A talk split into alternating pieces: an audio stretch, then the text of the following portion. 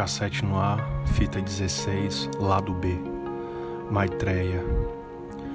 No século XX assistiu-se ao declínio das crenças cristãs tradicionais e à ascensão do sistema de crenças multidimensional, aparentemente inclusivo, conhecido vagamente como espiritualidade da nova era.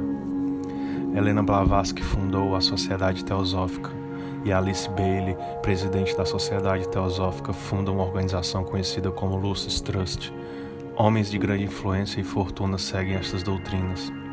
Elas afirmavam receber mensagens de entidades espirituais, registraram muitas previsões que lhes foram feitas sobre o inevitável aparecimento do Senhor Maitreya ou Cristo na Terra, imediatamente antes do início da utópica nova era. Estas mulheres se envolveram na prática bíblia do Espiritismo.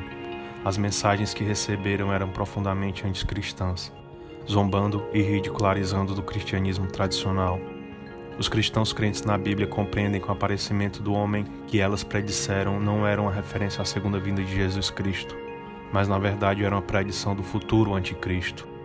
Benjamin Creme, um discípulo autodescrito de Blavatsky e Bailey, parece ter tomado conta de onde elas pararam. Ele afirma que tem estado em constante contato telepático com Maitreya, o Cristo, desde o início dos anos 70 e que Maitreya finalmente entrou na sociedade civilizada, se materializando na forma humana e se instalando num subúrbio de Londres. Você crê nisso? Benjamin Creme tem viajado pelo mundo dando palestras e aparecendo em talk shows para preparar o mundo.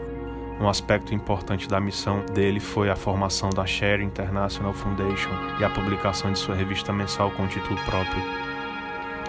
Apesar desse fato, ou talvez por causa dele, a Fundação tem uma longa lista de diplomatas, líderes religiosos e figuras políticas internacionais proeminentes e bem respeitadas que lhe tiveram artigos publicados nesta revista. A revista é bem respeitada e levada a sério por muitos membros influentes da elite global. De fato, esta fundação é acreditada como uma organização não governamental oficial pelas Nações Unidas, e a revista, tal como consta na capa interna de cada edição, é publicada pela fundação em associação com o Departamento de Informação Pública das Nações Unidas.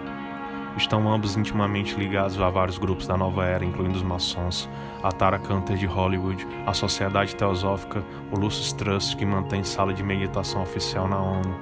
Você sabia disso?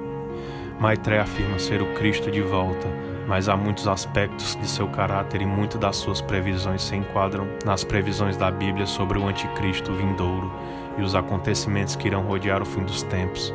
Este investigador está a fazer o seu melhor para os interpretar corretamente. Lembre-se, cuidado com os portadores de falsos presentes e suas promessas quebradas. Encerrando a transmissão.